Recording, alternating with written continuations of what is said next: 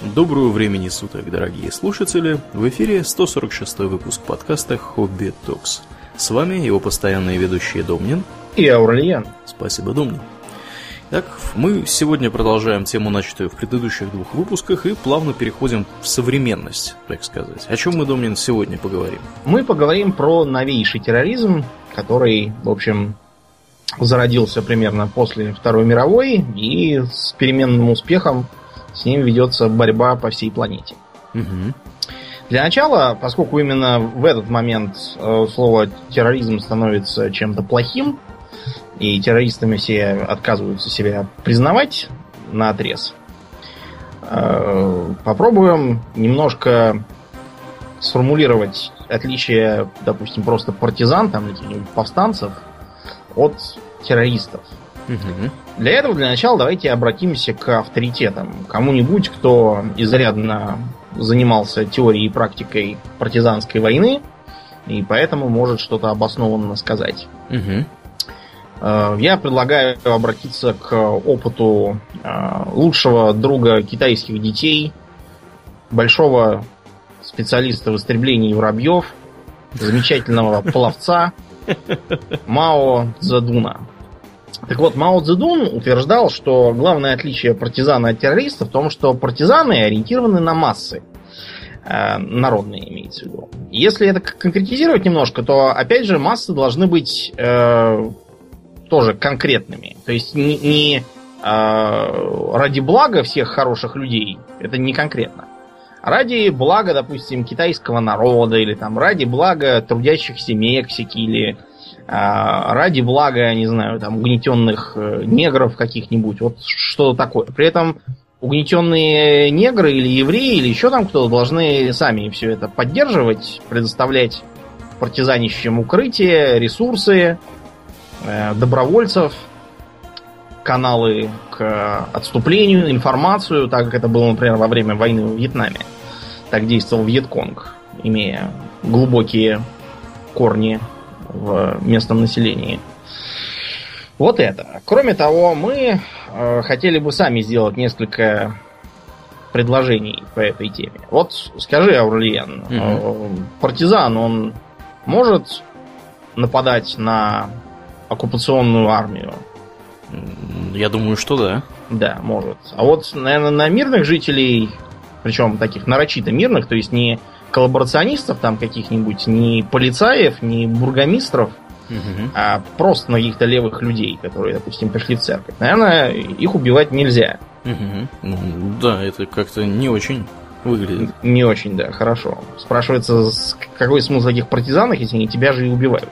Да. Потом, э, такие действия, как производство и продажа наркотиков, э, широкая торговля оружием, той или иной мере практически любая долговременная партизанская война подразумевает приобретение оружия, и иногда его сбыт в том числе, но строиться только на этом, наверное, нельзя. А, наркоторговля тоже. Попахивает. Это, да, совсем. То есть никак нельзя этого делать. Пограничные меры это когда, не знаю, а, берется налог с крестьян, выращивающих коку это что такое непонятное уже. Ну и похищение людей. То есть, когда похищается, допустим, э, представитель администрации, чтобы его... Может быть, э, чтобы повлиять на действия правительства, или э, бывает такое, чтобы ему мозги промыть. Такое случалось. Правда, в основном не с представителем власти, а, например, такое было с дочерью медиамагната Херста, которую похитили какие-то левацкие террористы в США, и она до того впечатлилась их идеями, что принялась вместе с ними грабить банки. Ничего на революцию. Да. Ну, и она просто с жиру, наверное, бесилась, и поэтому так и не занялась. Впрочем, э, был еще перекликающий случай с э, богатой наследницей, моделью, умницей, красавицей Домино. Так, а она что сделала? Она все это бросила и пошла в охотники за головами. Да ладно, и преуспела да. на этом поприще? Да, ну как преуспела? Она умерла, потому что спилась и скурилась, но, в общем, да, успешно действовала.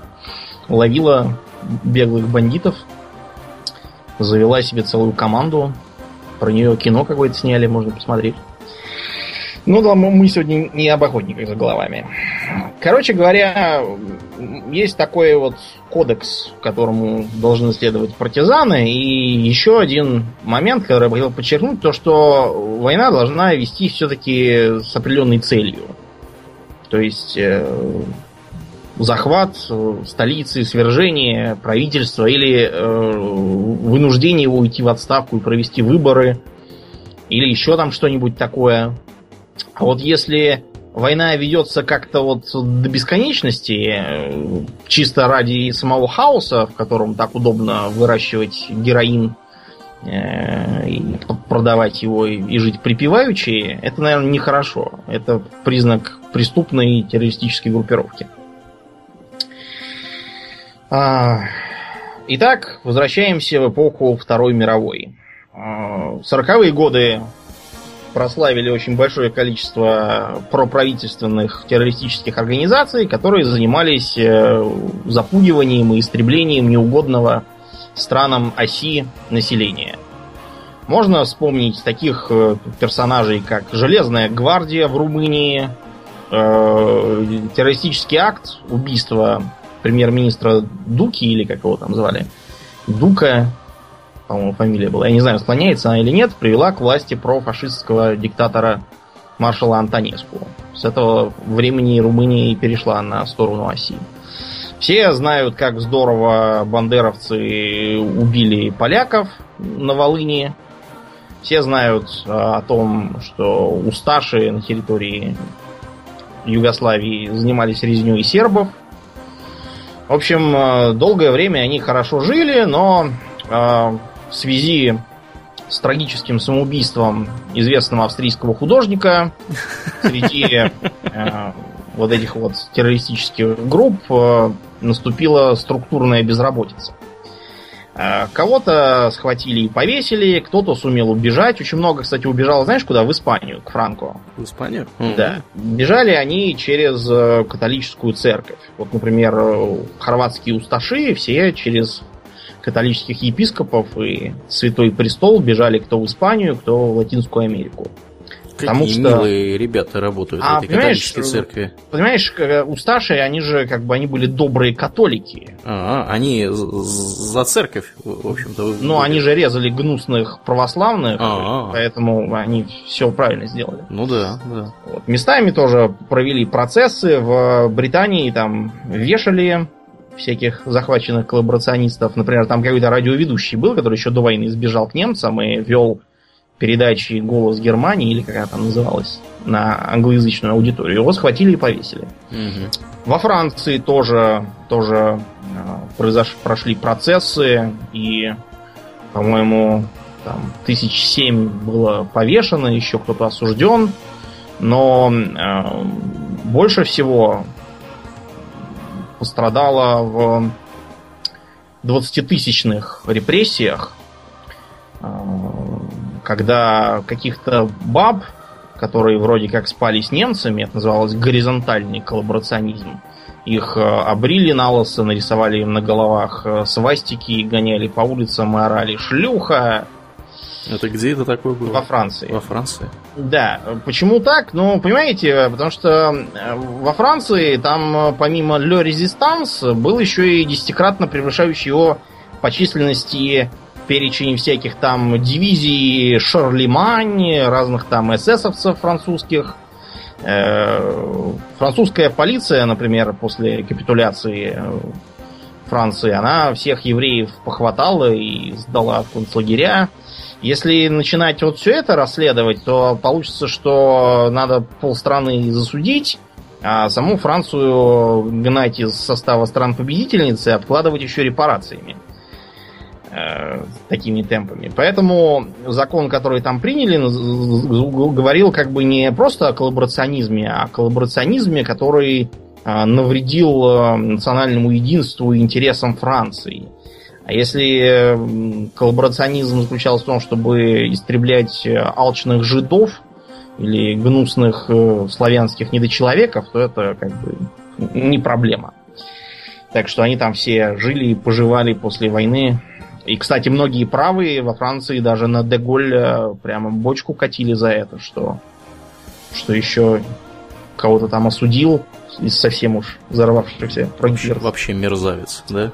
Да, а остальные убежали в Латинскую Америку. Кто-то там просто жил, как Эйхман, пока его евреи не поймали и не утащили к себе. Кто-то участвовал в разных э, военных режимах, которых там много, в эскадронах смерти для борьбы с коммунистами применялся. В общем, без дела не сидел.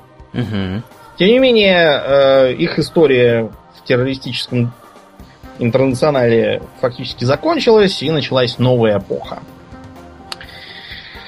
А, минутка, скажем так, э, занимательного востоковедения. В странах Ближнего и Среднего Востока в целом можно выделить следующие агрегатные состояния государства. Вариант первый – это традиционная монархия.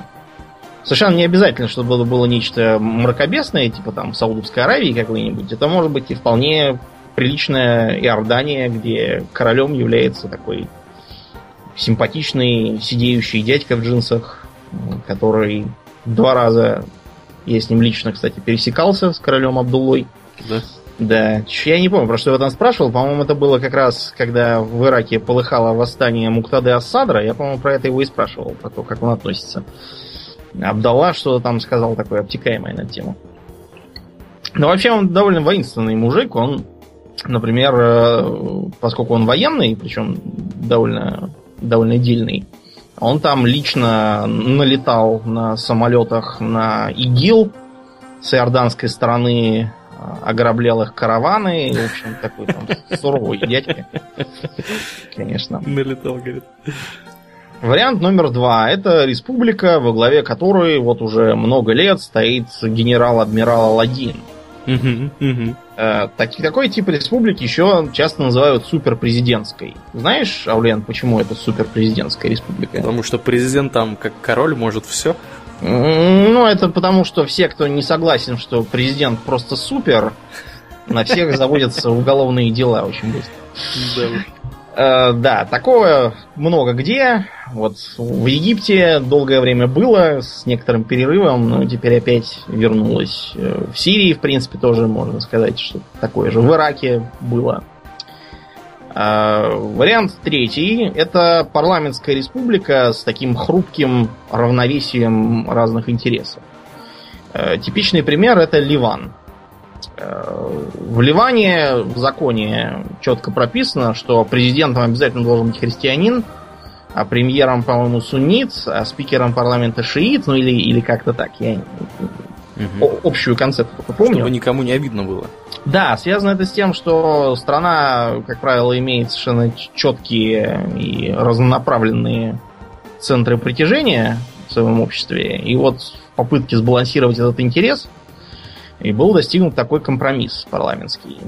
Э, как правило, все это произошло после того, как э, разные группы попытались друг друга поубивать. Но получилось настолько плохо, что было решено лучше уж худой мир поддерживать, чем самую славную войну. Угу. И четвертый э, тип государства никакой. То есть все, все развалилось, все против всех. Э, все друг друга убивают, в каждом селе какой-нибудь очередной атаман угу. из каких какой-нибудь там э, Джамата Аль-Хабария или еще чего-нибудь. Все заняты кто чем, кто разграбляет гуманитарную помощь, кто выращивает э, сырье для альтернативной фармацевтики, кто контрабандой качает нефть, кто грабит э, проходящие караваны, кто, кто чего. Стараниями одной заокеанской страны таких стран становится все больше и больше. Да, все больше и больше делается. Э, при этом долгое время старания заокеанской страны были направлены как раз на укрепление как традиционных монархий, так и генерал-адмирала Паладинов. Э, тот же самый Египет, например, там сперва был президент генерал Насер, потом он, когда он отмучился за него, вышел Садат, тоже военный, потом его убили братья-мусульмане. Э, на его место посадили Мубарака, который долго-долго сидел, пока вдруг не оказалось, что он э, злочинный диктатор. Не может его, быть. Да, свергла, свергла площадь Тахрир. Причем внезапно оказалось, что Мубарак, которого всю жизнь поддерживали американцы и, так сказать, давали ему добро, вдруг оказался злодей.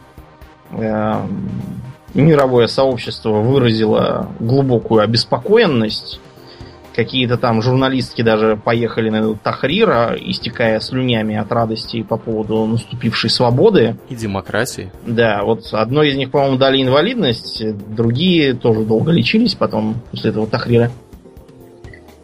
Там оказалось все несколько не так, как они себе вообразили. Несколько попроще и повеселее. Только не для них, увы. Но потом, видимо, не знаю, может быть, сама Фатима, там, дочь пророка, вступилась за египетский народ, и им был неспослан генерал-адмирал Ассиси, который все это тут же разогнал, Мубарака выпустил, а Мухаммада Мурси и его этих братьев посадил в кутузку и приговорил к расстрелу. Я после того, как это услышал, сразу решил, что Мубарак, наверное, теперь каждый день будет брать шезлонг, зонтик, бутылку водки, идти к тюрьме, располагаться там и до самого вечера громко хохотать. Так что было слышно внутри. Ну вот. То есть регион очень нестабильный, и в нем постоянно что-то рушится, кого-то завоевывают, э, и в этой среде постоянно действуют разные террористические группы. Э, известные центры притяжения их внимания это палестинская автономия и попытки уничтожить Израиль. Угу. При этом второй, второй рукой еще выманивая в него гуманитарную помощь. Угу. В Алжире тоже было такое. Там вообще произошел типичный для Ближнего Востока случай, который просто ставит в полнейший тупик поборников свободы и демократии. Там провели свободные выборы.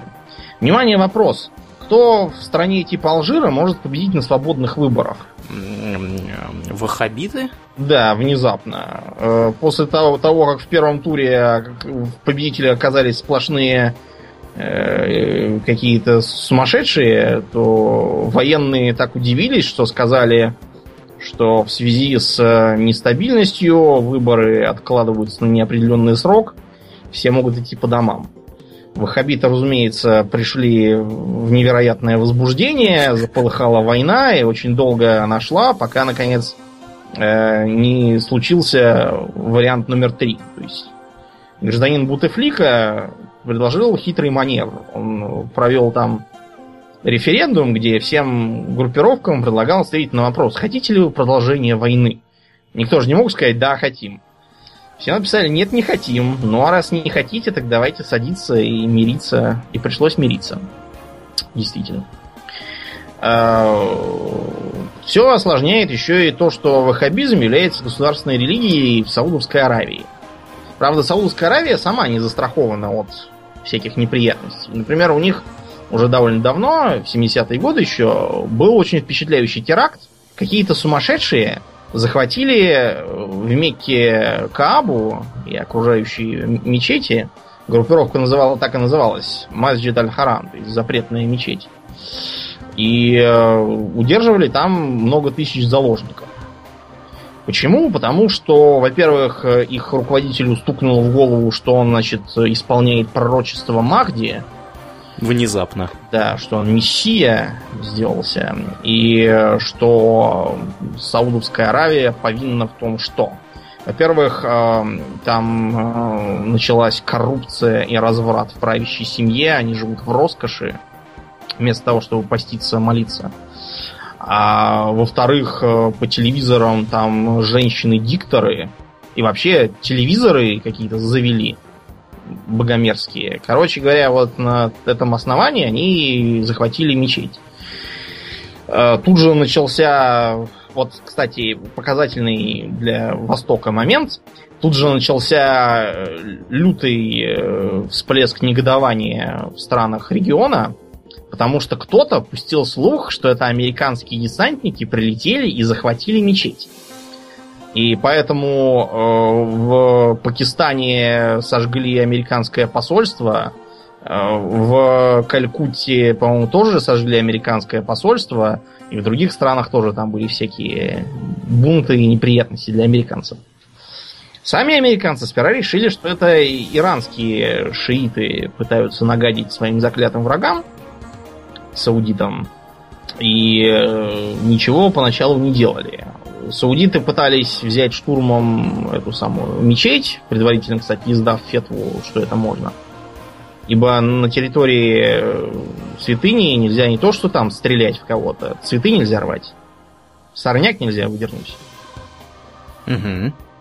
Ну вот. Э, куча, куча трупов со всех сторон. Мечеть здорово поломали. Пришлось вызывать на помощь французов. Э, тоже опять пришлось издавать фетву, что французам туда можно. Потому что вообще-то в Мекку запрещено пускать не мусульман.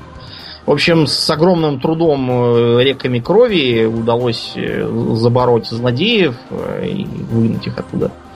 Кого-то там даже спасли. Но в остальном, в остальном Саудовская Аравия деятельно поддерживала всевозможные группировки, в том числе, например, те, что боролись с Израилем, и оказывала экономическую и моральную поддержку во время захвата самолета э, компании Air France, который совершил народный этот самый фронт освобождения Палестины. И когда самолет угнали в Уганду к Идиамину, грозили там всех убить, Угу. Если Израиль там не, не провалится сию же секунду в преисподнюю. Угу. Ну, Израиль Помнишь? не провалился. Да, Израиль не провалился. Потому что, во-первых, Израиль раньше пронюхал про случившееся, чем предполагалось. Э, спецслужбы Израиля тогда завели полезную привычку прослушивать все крупные самолеты, на которых летит большое количество израильтян и вообще евреев. Ну, чисто на всякий случай. Вот как раз на такой. Угу. Так что о том, что самолет захвачен, они узнали раньше и сразу начали готовиться. А, Шимон Перес, который тогда был э, министром обороны, вспоминал, что командующий ВВС задал ему вопрос. Э, Мы должны захватить только аэропорт Энтебе, куда самолет увели, или всю Уганду? Потому что на аэропорт понадобится 100 бойцов, а на всю Уганду 500 бойцов. Перес сказал ему, что всю Уганду захватим как-нибудь в другой раз, а пока давайте сосредоточимся на аэродроме. В общем, они разыскали компанию, которая строила этот аэродром, построили макет э, здания, попробовали по-разному в него проникать. Э, взяли несколько самолетов, полевой госпиталь, э, несколько БМП, каких-то, не знаю каких именно, и черный лимузин. Значит, на, со всем этим добром они прилетели в Энтебе через Кению. Кения, кстати, поначалу не хотела им помогать, потому что справедливо опасалась э, психанутого Идиамина. Сейчас мы про него расскажем. Но... Э, это вообще эпическая да, личность. А я про него уже рассказывал как-то раз. Помнишь, что в выпуске про э, Эль Президенты? Это был абсолютно отмороженный гражданин, э, который, скажем так, но достаточно вот его официальный титул вспомнить. Его превосходительство, пожизненный президент, фельдмаршал Аль-Хаджи Доктор, Идиамин, повелитель всех зверей на земле и рыб в море, завоеватель Британской империи в Африке вообще и в Угаде в частности, в Уганде в частности, кавалер орденов Крест Виктории на самом деле нет, военный крест на самом деле нет, и ордена за боевые заслуги на самом деле нет. Вот, в общем... Да. Орденов у него было столько, что он себе даже вместо кителя сделал нечто типа такой полушинели, чтобы, чтобы подлиннее было, да, и все помещалось. Он даже как-то раз ездил в Британию и был на приеме у самой королевы. Угу. И он там произнес какую-то чудовищную речь э, э, на дурном английском, Значит, сказал э, немыслимые гости, леди над джентльменами и уважаемый мистер королева. Говорю вам, я так сыт, что сейчас лопну. В общем, это был просто, я не знаю, как, как его характеризовать, да. человек нездоровый даже на общеафриканском уровне. Да. Хуже него, наверное, был только э, этот самый Ингема Масиас, из бывшей испанской Гвинеи, или откуда он там был, который тут тоже, но он, он был просто откровенно больной и постоянно с кем-то разговаривал, все невидимым. Вот. А этот, этот был просто дурак и отморозок. Полный неадекват, и еще ходят слухи, что он людей ел, кстати. Ну, про него тоже ходят. Ходят много. Про кого? Про Бакаса вроде как точно установлено. Вот. А про, про Идиамина есть подозрение. А, еще он а, любил играть на губной гармошке и смотреть мультфильмы про Микки Мауса в каких-то немыслимых для взрослого человека количествах. Да. Короче, он так разгневался, что э, евреи прилетели и сломали ему самолеты, стоявшие на том аэродроме, и увели всех заложников, что последнюю оставшую заложницу, старую бабку, приказал убить и выкинуть куда-то на сахарную плантацию, по-моему, и э, спровоцировал погромы кенийского населения, потому что Кения предоставляла э, аэродром подскока для израильтян. Угу. В общем, в остальном, да, операция была проведена блестяще, потеряли только командира Янатана Нетаньяху, родственника Беньямина. Вот. Ну и, наконец, такой центр притяжения, как Афганистан. Дело в том, что в конце 70-х в Афганистане после нескольких переворотов пришла к власти э, группировка военных, которые, э, которые имели политическую программу модернизации страны, индустриализации, ориентировались на Советский Союз и все такое. Э, Советский Союз по их предложению, по-моему, там с 20-го, что ли, приглашения все-таки ввел войска для борьбы с э, недовольными этим. Потому что, понимаете, марионеточный кабульский режим и советские оккупанты принесли немыслимые бедствия народу Афганистана. Они стали беспощадно строить гидроэлектростанции – Э, нефтебазы, школы, несколько аэропортов, автомобильные дороги, детский сад, техникум на 500 учащихся по нефтяной специальности в Мазари-Шарифе, э, хлебозавод в Кабуле, э, начали программу жилищного строительства, электрифицировали Кабул и другие города, построили водопроводы, среднюю образовательную школу на полторы тысячи учащихся, в общем, ужасные, ужасные преступления совершили. Да, чего, чего натерпелись, да, действительно. Да, можете погуглить э, фотографии тех времен, и вы увидите, что вместо э, вместо того, чтобы ходить в мешках, э, девицы ходят в джинсах, жакетах и идут учиться в университеты, что горят вывески освещаемые что люди вынуждены жить в многоэтажных домах. Вот в Кабуле сейчас есть ровно один квартал, который, с нашей точки зрения, как-то совпадает с представлениями о цивилизованной жизни. То есть там с водопроводом, канализацией. Знаешь, как он называется? Советский квартал? Ну, он называется микрорайон. Так и называется микрорайон. Да, так называется микрорайон. Он такой типичный советский квартал, да. Все остальное это типичный восточный ужас. Вот. Но, разумеется, в стране были э, те, кто, кто восстал против подобного. Угнетения. Кто, да, хотел э, жить по народным обычаям в глинобитной халупе. Э, Заниматься народными промыслами, да, выращивать, выращивать традиционный маг. Да, фауну и флору. Да, подтираться камнем и все такое. Но, к сожалению, этих людей было не так много, они были не вооружены и разобщены. Поэтому на помощь им пришло мировое сообщество. В лице и, одной из заокеанской страны? Ну и не только, там много было разных. Пакистан тоже пришел на помощь, предоставив э, места под тренировочные лагеря, э, лагеря для пленных, всякие там другие каналы по проходу через границу. А Бен Ладена, кстати, не в Пакистане ли взяли?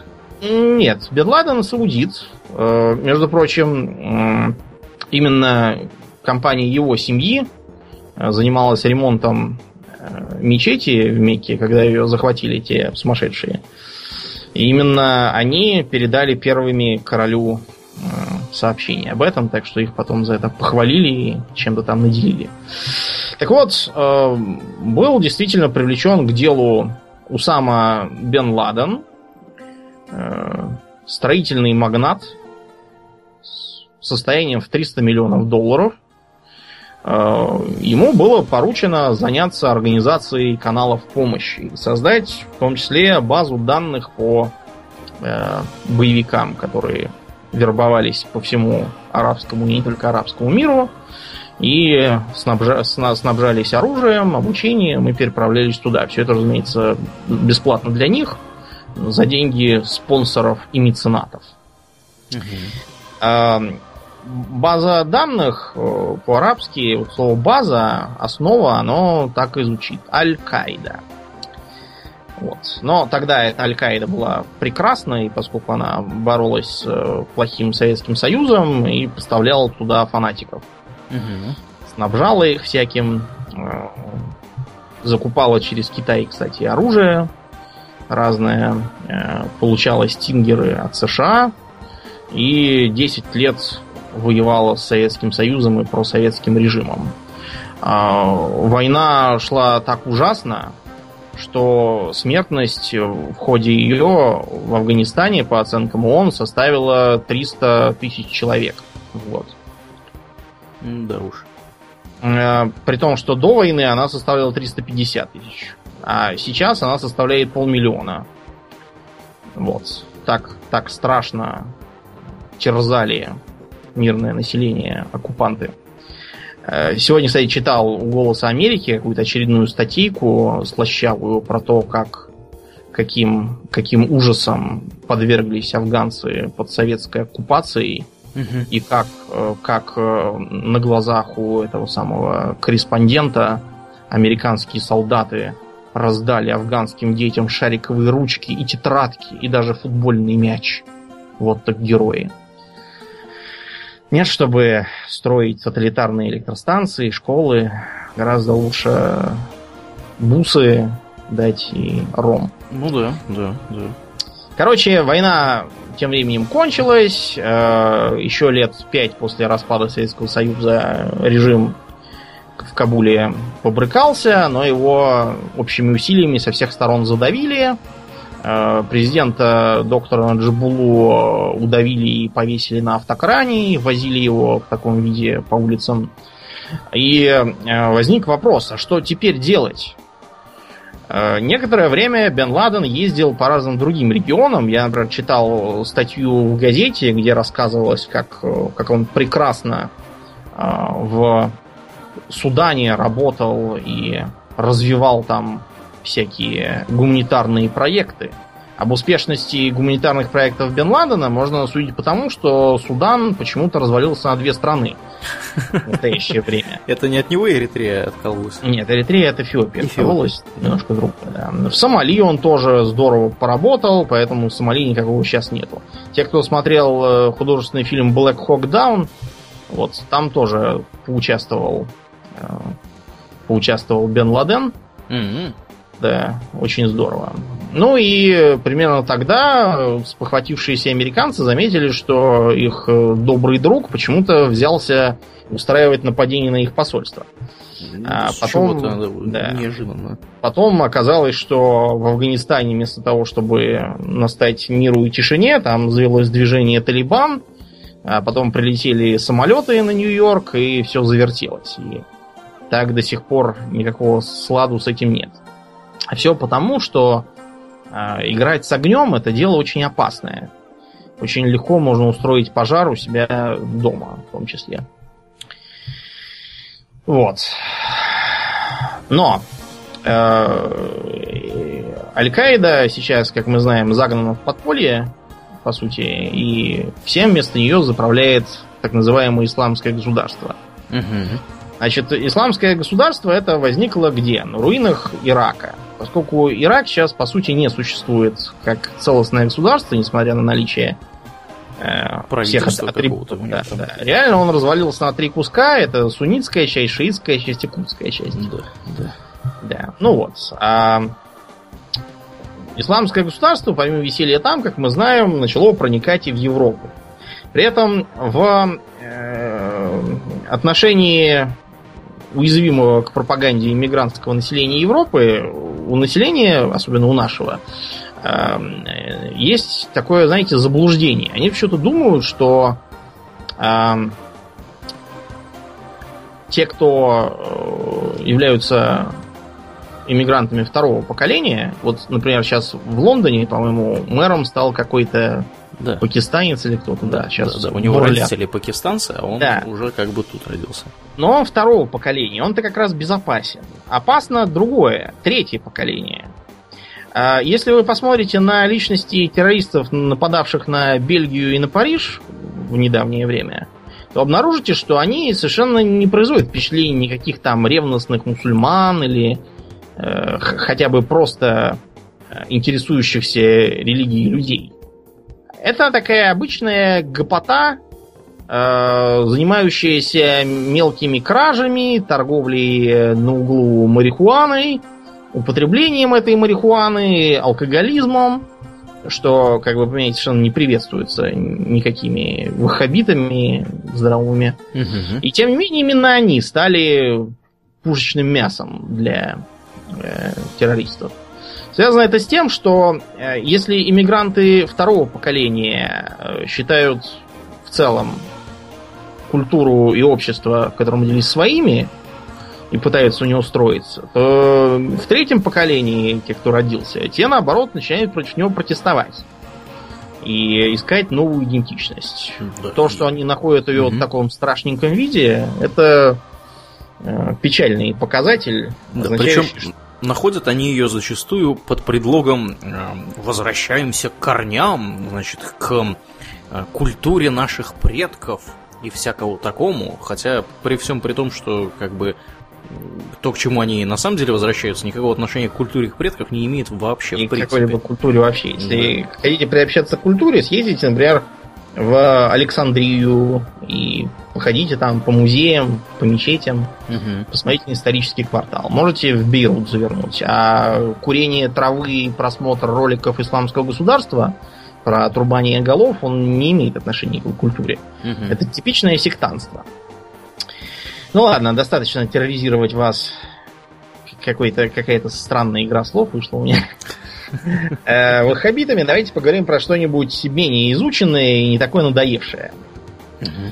А, дело в том, что в США, помимо э, телевизионных ваххабитов, есть совершенно другая террористическая угроза, Э, про которую, кстати говоря, особо стараются не говорить, видимо, чтобы не провоцировать. Тем не менее, от того, что игнорируют, домашний терроризм, как его называют, никуда не девается. Скажи, Орлиан, вот а откуда в благополучной, в общем-то, стране взялся домашний терроризм? Я так думаю, полоумных в любой стране хватает. Да, действительно, но... А если еще полоумным дать возможность покупать оружие в неограниченных количествах, мне кажется, это вообще должен быть капут. Верно, верно. Дело в том, что в США э, есть достаточно большая прослойка людей, как правило, это люди сельские, хотя всякое бывает. А, причем людей белых, угу.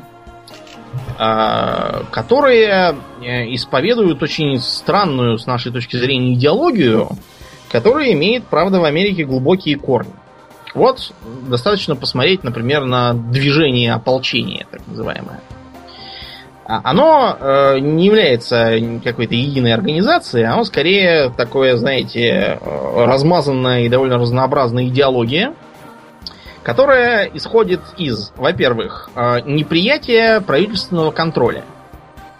Они считают, что роль правительства это роль ночного сторожа, как говорил Адам Смит или кто это сказал. Тебе лучше знать, ты экономику изучал. Да, кто-то из них, мне кажется, да, из этих. Ну вот, да, они все это распространяют вообще на жизнь. Им не нравятся налоги, им не нравятся э, всякие разрешения и лицензии. А, особенно агрессивно они реагируют на попытки ограничить оборот оружия. А, в этом они ссылаются на вторую поправку Конституции, в которой написано, что а, хорошо организованное ополчение необходимо для обеспечения безопасности свободного государства. Э, если вы помните, мы в нашем выпуске про гражданскую войну в США упоминали, что армия США перед войной состояла из 30 тысяч человек. Угу. То есть это даже по тогдашним временам очень мало, а все потому, что считалось, что профессиональная армия, она царит, э, извините, таит опасность военной диктатуры, и поэтому ее старались не увеличивать. Увеличивать ее пришлось уже в ходе войны всем.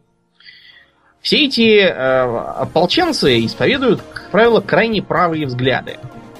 При этом э, правые не в том смысле, что они выступают за такое фашистское государство, сколько наоборот, в таком, знаете, правом анархизме, что довольно странно звучит для нас. Мы-то привыкли, что анархисты это левые, угу. а вот у них анархисты правые.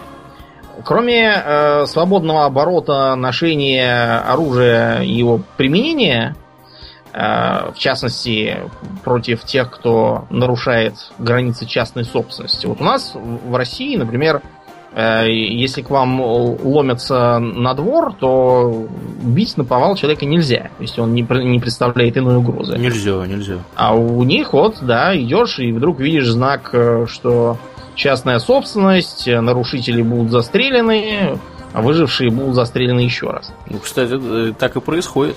Да, без, без, без всяких разговоров, угу. да. Причем под частной собственностью трактуется, это не то, что там какие-то окруженные колючей проволокой э, поля, это может быть лужайка перед домом. Сунулся туда, там уже вылезает какой-то с дробовиком и говорит, а ну-ка, два шага назад. Эм, кроме оружия, их волнует также э, контроль над распространением алкоголя, Э, над изготовлением алкоголя, что во многих штатах либо сильно ограничено, либо вовсе запрещено. Муншайн там всякий. Угу. Вопросы также э, с коноплей и другими веществами. Это тоже у них вызывает негодование. Вот тот же Хантер Томпсон, он был из той части, которая считала, что взрослому человеку нельзя указывать, курить ему траву у себя в доме или не курить. Потом у этих ополченцев еще странный бзик на теориях заговора. Они э, чуть ли не поголовно верят во всякую чепуху, типа сионистского мирового правительства, э, во всякие апокалипсисы, которые скоро будут, в э, новый мировой порядок, Э, приводят всякие доказательства типа того, что вот на долларе, это знаете же, что там пирамида с глазом. Масоны, масоны. Да. Но достаточно сходить на могилу Джорджа Вашингтона, там будет написано внезапно Джордж Вашингтон, президент и масон. Не Тогда может все быть. были масонами, да. Просто такой клуб был как бы. Так вот, под этой пирамидкой написано, что Novus Ordo Seclorum, что они считают неопровержимым доказательством того, что иллюминаты и новый мировой порядок контролируют США. Правда, надпись это переводится как порядок новой эры, вовсе не новый мировой порядок, но э, они люди простые, университетов не кончали. Языков не знают. Да. Яз- языками не владеем. А, под эту э, идею мирового контроля они все подгоняют. Например, ООН это оказывается такая организация, которая готовится оккупировать США. И, и войска ООН именно для этого и придуманы. А, потом, э, например, даже нафта, ну это североамериканская зона свободной торговли, угу. это оказывается тоже заговор нового мирового порядка чтобы разорить и погубить Соединенные Штаты. Аурлиан, какая на самом деле цель этой нафты?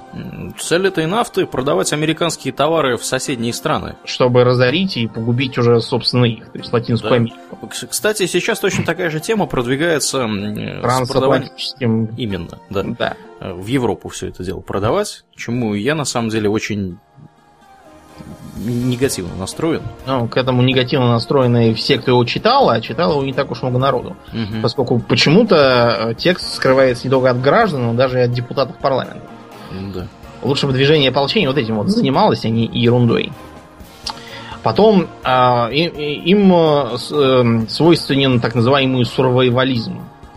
То есть они э, уезжают в глушь, организовывают там какие-то фермы и коммуны на, полном, э, на полной авторкии, то есть самообеспечение. Идут там натуральное хозяйство и запасаются оружием, потому что вот прямо завтра э, страну оккупируют сионисты, и надо будет обороняться от э, орд голодных жителей, которые попытаются у них отнять еду. Э, часто они выступают еще и против государственных школ и занимаются домашним обучением. Потому что, понимаете, в этих государственных школах там, там учат, что будто бы человек не является сотворенным Господом по образу и подобию, угу. а по теории некоего Дарвина, который по заданию сионистского правительства измыслил, будто бы человек является порождением противоестественной связи нескольких родов обезьян. Так что в школы они тоже стараются не ходить. А, они, и кроме того, да, они же еще все, все арийской расы повально. Поэтому у, у них э, полная нетерпимость там, к неграм, к евреям. И они стараются уехать куда-нибудь подальше от, от негров и евреев и вариться там среди себе подобных. Причем, я думаю, что не стоит их путать со славяно-ариями, да? Это да. совершенно другие люди. Да, тоже, правда, сумасшедшие. А, часто они и близкие к ним являются членами какой-нибудь полоумной протестантской секты. Типа ветви Давидовой, Десницы Божией, еще там чего-то. А, есть, например, такая армия Господня. Это, опять же, тоже не а, единая организация, а скорее такое течение, которое занимается борьбой с абортами. Не может быть. Да, борьбой с абортами занимается следующим образом. Э, какому-нибудь э, забулдыги внезапно ударяет в башку, что а, аборт это убийство, и он идет с обрезом валить какого-нибудь доктора, который работает в клинике с абортами и убивает его и говорит, что это, что это, чтобы покарать убийцу младенцев. Да. Да. Кроме этого, они Прекрасно. склонны к поджогам, взрывам всяких клиник, э, к э, давлению на э, либеральных всяких журналистов и тому подобных. Вот, преследуют их, ходят за ними следом, присылают бумажки с угрозами. Ну, в общем, эм, развлекаются как могут.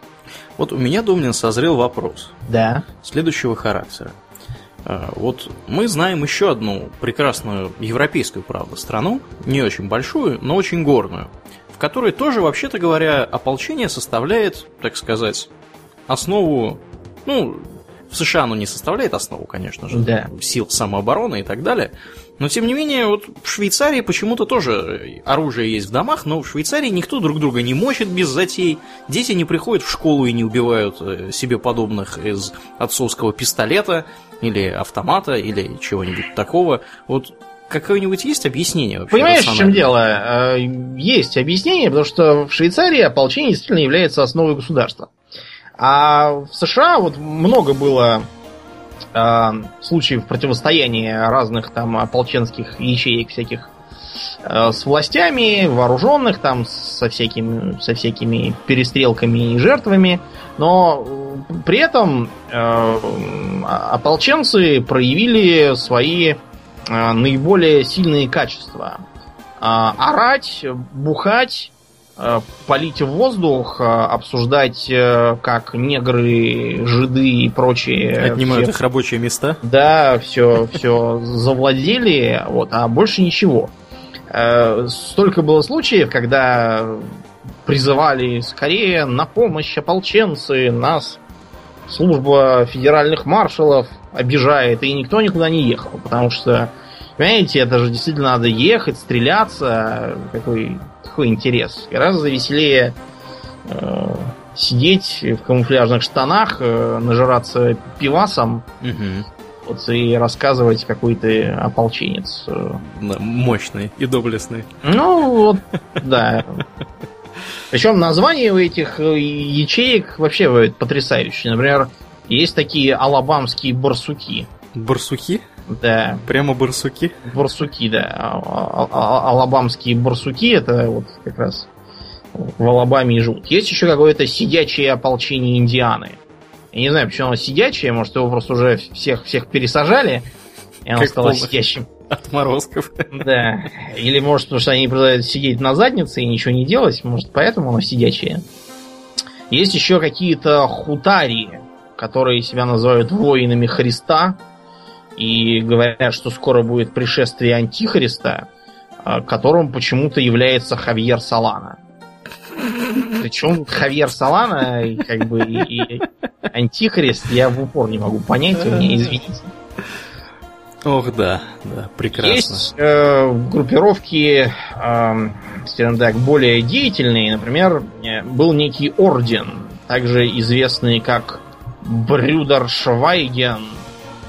А- Б- оно Брюдер Швейген? Да, то есть молчащие братья. Значит, э, м- молчащие братья э, занимались тем, что э, звонили какому-то радиоведущему еврею и вели с ним диспуты, в которых он, как человек с лучше подвешенным языком, постоянно их размазывал по полу. Вот, э, Возмутившись э, тем, что алчный жид тут э, смеет с ними спорить, они пошли и застрелили его. Ох, да. Поэтому их всех пересажали, и на этом, на этом орден закончился. Есть, Лучше бы например, они молчали, думаю. да, за умного бы сошли. Э, Есть, например, еще Арийская республиканская армия, которая занималась э, тем, что э, грабила банки, правда, в основном, ну и распространяла всякие свои бумажки, которые, в частности, повлияли на теракт в Оклахоме. Но это, это потом. И известный эпизод э, осада Маунт Кармел. Значит, э, с чего началась вся эта Маунт Кармел? Э, от церкви адвентистов отделилась какая-то группа полоумных, объявившаяся ветвью Давидовой, э, во главе с каким-то болгарином. Так вот, этот болгарин, вообще у вот этих вот полоумных, у них бзик на горах. Потому что вроде как и Христос говорил, что когда будет апокалипсис, то э, спасутся те, кто на высокой горе. Черт его знает, как это надо понимать, но Да, он не уточнял детали. да, для полоумных проживание этих на горах типичное. Например, эм, эм, как его случай был в, в Руби Ридж, или как он там назывался, там тоже э, супружеская пара сумасшедших прониклась э, мировым заговором и стало видеть видение, что им надо уехать на гору с другими такими же сумасшедшими и жить там э, в каком-то сарае, который они себе построили, и продавать обрезы, что их и погубило в итоге. А кому они продавали обрезы, мне интересно. Эм, Продавали обрезы, к сожалению, правительственному стукачу, который попытался вербануть э, этого главу семейства. Глава семейства напрочь отказался, и вот а, вызвали в суд повесткой. Он не пошел. Э, Тогда э, его пытались э, захватить, но почему-то так это неуклюже было сделано, что они убили его сына, его жену, и тяжело ранили какого-то соседа. Самого его потом посадили только на полтора года. Вот, и оказалось, что он как бы почти не виноват был ни в чем. Зачем-то убили всю его семью, непонятно. Да. Короче говоря, значит, э, ушли они на гору и назвали ее Маунт Кармел. Потому что, оказывается, в Израиле есть такая гора Кармель, и она даже упомянута в Библии. Потом болгарин помер и возглавляла секту некоторое время его жена, в смысле вдова. Но вдова с дуру ляпнула, что э, скоро будет пришествие Иисуса Христа, назвала дату и всех собрала у себя. Так что они попродали все свои дома и съехались на эту гору. Как, разумеется, Христос никуда не пришел. Так что вдову выкинули на мороз. И э, вместо нее власть перешла к э, супругам Роданам. Справа к мужу Бенджамина Родана, а потом к его вдове Луизе Родан. Значит, у Луизы была дилемма. А, по идее, ей наследовать должен был ее сын Джордж Родан, но он у нее вызывал смутные сомнения. В этой связи, она себе нашла другого преемника, какого-то Вернона Хауэлла. Значит, э, на этой почве группа раскололась на две ветви. Одни стали за Хауэлла, а другие за младшего Родана. Э, потом мамаша Родан померла, и э, началось, началось противостояние. Эм, Ее сынок Родан, Джордж, выкопал гроб с телом одной умершей сектантки и вызвал Хауэлла на бэтл кто из них сможет воскресить эту сектантку, тот и будет, значит, лидером. Хауэлл, не будь дурак, разумеется, никого воскрешать не поехал, а написал заяву, что Родан оскверняет гробницы, вот, чтобы его посадили. Эм, потом э, Родан сам себя вывел из игры. Э, дело в том, что он и раньше демонстрировал признаки помешательства. Вот этот вот случай с сектанткой умершей. А, так еще когда их потом под суд отдали, он грозил э, заразить а, волшебным каким-то способом судейских спидом, если те неправильно присудят. Как, как он это хотел сделать, он не, не пояснял. Лучше бы он сказал сибирской язвой, было бы да. правдоподобнее. Правдоподобнее. И, да. и страшно, ведь это же очень страшно. Ну, в общем, его история закончилась тем, что один из его паствы решил, что он мессия. И вот пошел, так сюрприз. Да, к Родану, чтобы ему это сообщить. Родан э, вместо того, чтобы возрадоваться приходу Мессии, проломил ему башку топором и заехал в психушку на принудительное лечение. Так что э, база их на Маунт Кармел оказалась в руках Хауэлла. Хауэлл развил бурную деятельность и первым делом сменил имя на Давид Кареш.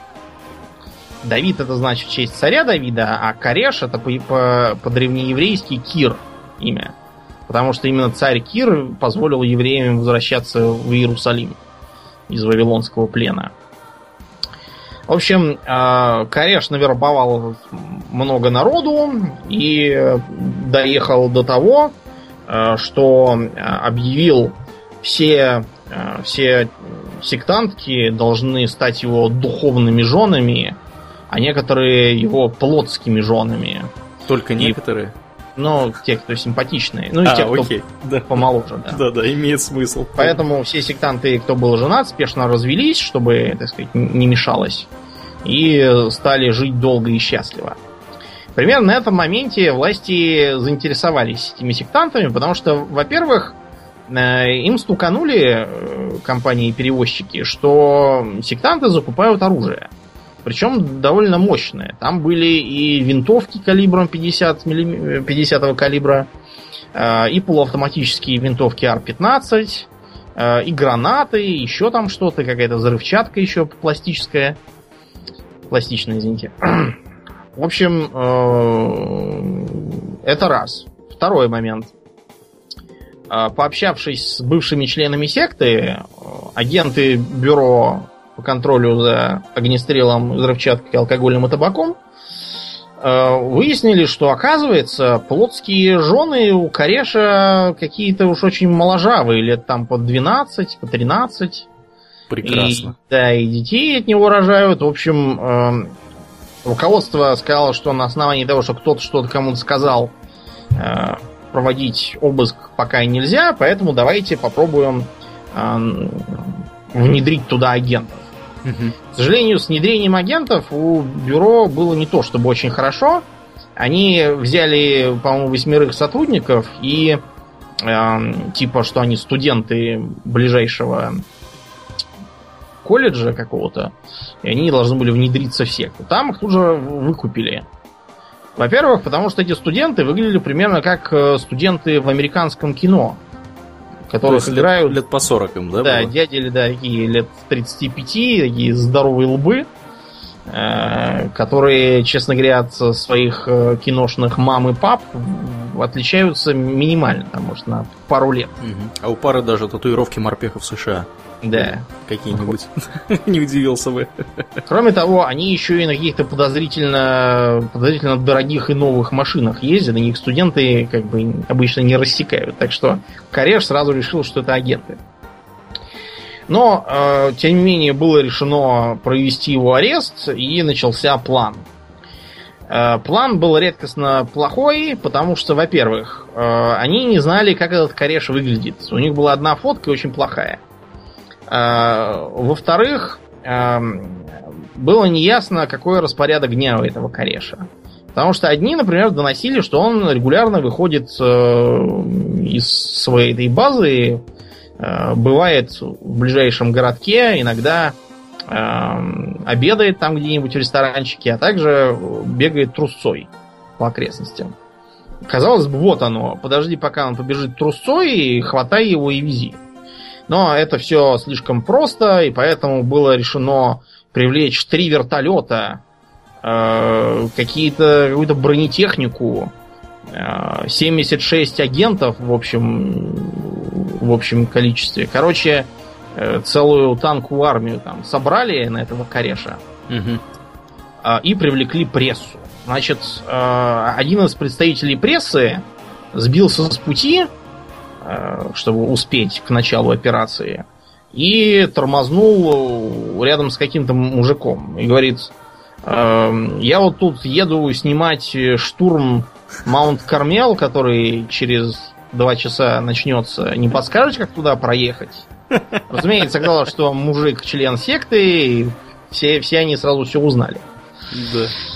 Произошла перестрелка, кучу народа поубили, по-моему, нескольких агентов, и в общем числе 86 э, членов секты, включая маленьких детей. Потому что кого-то застрелили Э, из огнестрельного оружия, а кто-то погиб в начавшемся пожаре. Дальше были разбирательства, суды, ФБР обвиняли в превышении и злоупотреблении, но так это ни к чему и не привело. Но, в смысле, не привело к официальным последствиям. Это привело к другому. К теракту в Оклахома-Сити. Это самый крупный теракт из домашнего терроризма на территории США. И если не считать 11 сентября, то и вообще самый крупный теракт. Э, произошло это в 95 году весной, когда в Оклахома-Сити огромное здание, где размещались, по-моему, и вербовочная морской пехоты, и кто там еще был? Э, управление по борьбе с наркотиками, ФБР, по-моему. В общем, ну, а еще федеральных учреждений. Да, а кроме того, Собес и детский сад. Э, это почему-то не смутило террориста ни капли. Вот он э, хотел взорвать это здание, сделал огромную бомбу из э, сельскохозяйственных удобрений и всякого такого, угу. погрузил ее в грузовик, э, привез туда э, и ушел. Он говорил, что его на это толкнула как раз осада Маунт Кармел и вообще, э, вообще давление правительства на свободу. Вот. Э, поэтому он взорвал это здание, угробив сколько? 168 человек насмерть, в том числе 19 маленьких детей. 680 э, человек поранених. Некоторых э, порвало так сильно, что одного даже похоронили с чужой ногой. А его ногу потом нашли отдельно. Чья была та нога, с которой его похоронили, до сих пор не выяснено. Не комплект. Да, это послужило, кстати, к э, теориям заговора, что это на самом-то деле правительство США или там сионисты или еще там кто-нибудь э, стоят за этим. И на самом-то деле этот Маквей, который взорвал здание, он на самом деле только пешка. Хотя сам он, э, пока его не казнили, писал, что мне непонятно одно. Вот какие мне нужны были помощники, чтобы это совершить? Мне ни деньги не понадобились, ни оружие, ни взрывчатка, ни грузовик. Все это у меня было свое. Так что не придумывайте, пожалуйста. Ну вот. Э, он мотивировал гибель детей и женщин, сказав, что, э, что он защищается, что это все агрессия армии США, что женщины и дети погибли в Маунт Кармел и в Руби Ридж, и в лицо правительству надо тыкать тем же, чем тычут они. Я не знаю, что он имел в виду, и не очень хочу знать. Какая-то аллегория, мне кажется. Да, какая-то, какое-то а, олицетворение. Э, вот. В общем, страшный получился теракт. Э, расследование вели там с э, огромным количеством привлеченных ФБРовцев. Первым делом поймали какого-то иорданца, который был ни в чем не виноват абсолютно. Вот, и стали его колоть, но тут обнаружился этот Маквей. Причем попался Маквей по-идиотски. Он э, ехал на машине без номеров и имел незарегистрированное оружие при себе. Поэтому он тут же тормознул гаишник и на этой, на этой почве его и повязал. Вот, э, не знаю, я сейчас смотрю на фотографию этого Маквея, вот характерная такая рожа для этих э, ополченцев, такой э, white trash типичный. Не обремененный, да? Да, не обремененный большим критическим мышлением совершенно. Вот. Так что, когда его казнили, э, все, э, все вздохнули с, с облегчением. Здание снесли еще одним направленным взрывом, построили мемориал. Вот. И с тех пор такого пока вроде не бывает. Но Америку постоянно трясет от таких мини-терактов, типа того, который произошел в э, Чарльстоне, в церкви в том году. Когда в баптистскую церковь, э, не баптистскую, извините, а методистскую, но, тем не менее, она все, все равно была негритянской, пришел какой-то паренек э, по фамилии Руф, тоже, судя по фоткам, вот такой вот дебильноватый, веснушчатый гражданин с водянистыми глазами, который э, ушел из школы, в смысле, перестал туда ходить, принимал наркотики, играл в видеоигры, ничего больше хорошего не делал.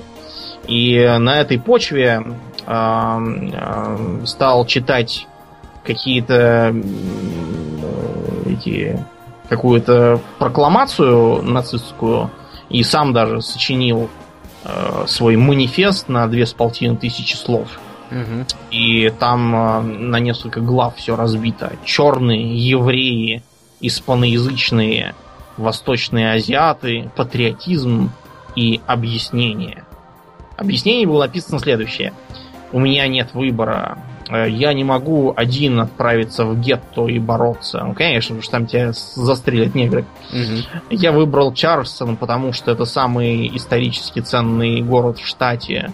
И в одно время а, там был наибольший процент черных в э, стране. Э, нет никаких скинхедов, нет настоящего куклукс-клана, и никто ничего не делает, а только треплется в интернете. Ну, кто-то должен набраться храбрости и перенести это в реальную жизнь. И, похоже, это должен быть я. Ну, понятно, то есть человек поехал просто крышей. Да. Э, все писал в соцсетях, что негры заполоняют страну, хотя негров в стране довольно маленький процент, если так посчитать. Мне кажется, у них больше латиносов теперь, чем негров. Гораздо больше латиносов, но, понимаешь, латиносов. Латиносы далеко, а вот рядом негры. Поэтому очевидно, что заполоняют именно негры. Вот, его быстро повязали. Что с ним дальше будет, пока не ясно. Его еще, по-моему, не приговорили ни к чему. А, сам он уже признался и сказал, что этот его теракт э, он совершил, чтобы чтобы вызвать войну рас.